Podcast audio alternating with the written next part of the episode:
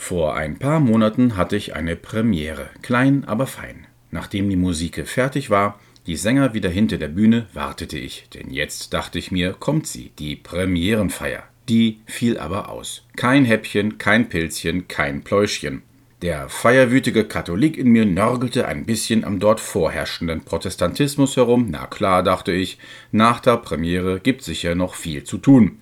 Natürlich gilt's der Kunst und diese, so sie mit Kulinarik in Verbindung gebracht wird, wird dann schnell schmallippig. Kunst tut weh, rüttelt auf, zerbricht, bedrängt, seziert, klärt auf, aber mit Genuss hat sie natürlich nichts zu tun.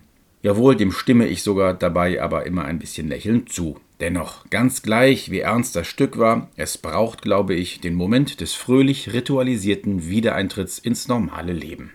Neulich bei einer größeren Premiere bin ich, obwohl Leute wie ich ja nur im Publikum sitzen und nicht auf der Bühne schwitzen, fast gestorben vor Aufregung. Meinen Sitznachbarn hatte ich, bevor der Vorhang hochging, zunächst in erster Hilfe unterwiesen, meinen Defi stets griffbereit. Undenkbar nach Applaus und Täterete allein ins Hotel zu gehen und nicht den Puls mit Pilz gemeinsam wieder herunterzufahren. Eine Feier mit Häppchen und Co. ist mehr als eine Party mit wildem Gelage. Hier das profane Wort Catering zu verwenden, schmerzt mich in den tiefsten Windungen meiner sich des Lebens erfreuenden Seele. Die Häppchen sind der letzte Akt. Und wenn Tristan und Isolde hinüber sind, die Mannschaft des fliegenden Holländers wieder zurück auf hoher See beim Knabbern am Lachsbagel, erstehen alle wieder auf und die Frist ist erst um, wenn die Kantine dicht macht. Übrigens, mein schlichtes Gemüt benötigt keine Wellness-Häppchen mit vier Sorten Kaviar-Schäumchen und Blattgold-Applikationen. Das haben wir Komponistinnen und Komponisten zeitgenössischer Musik ja ohnehin fast täglich. Ich erinnere mich gern zurück an eine der fabelhaftesten Premierenfeiern ever in Österreich.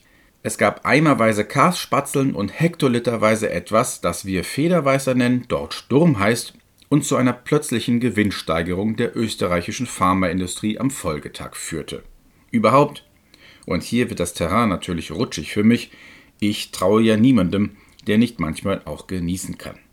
Wie will man eine saftige Melodie schreiben, wenn man sich nur von lauwarmen Minzblättchen ernährt?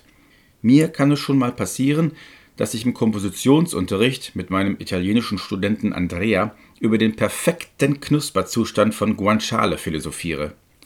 Einig sind wir uns, dass das Oktavenverbot bei Schönberg Quatsch ist, das Sahneverbot bei Carbonara aber sehr wohl ewig Bestand haben muss. So, jetzt aber ran an die Buletten.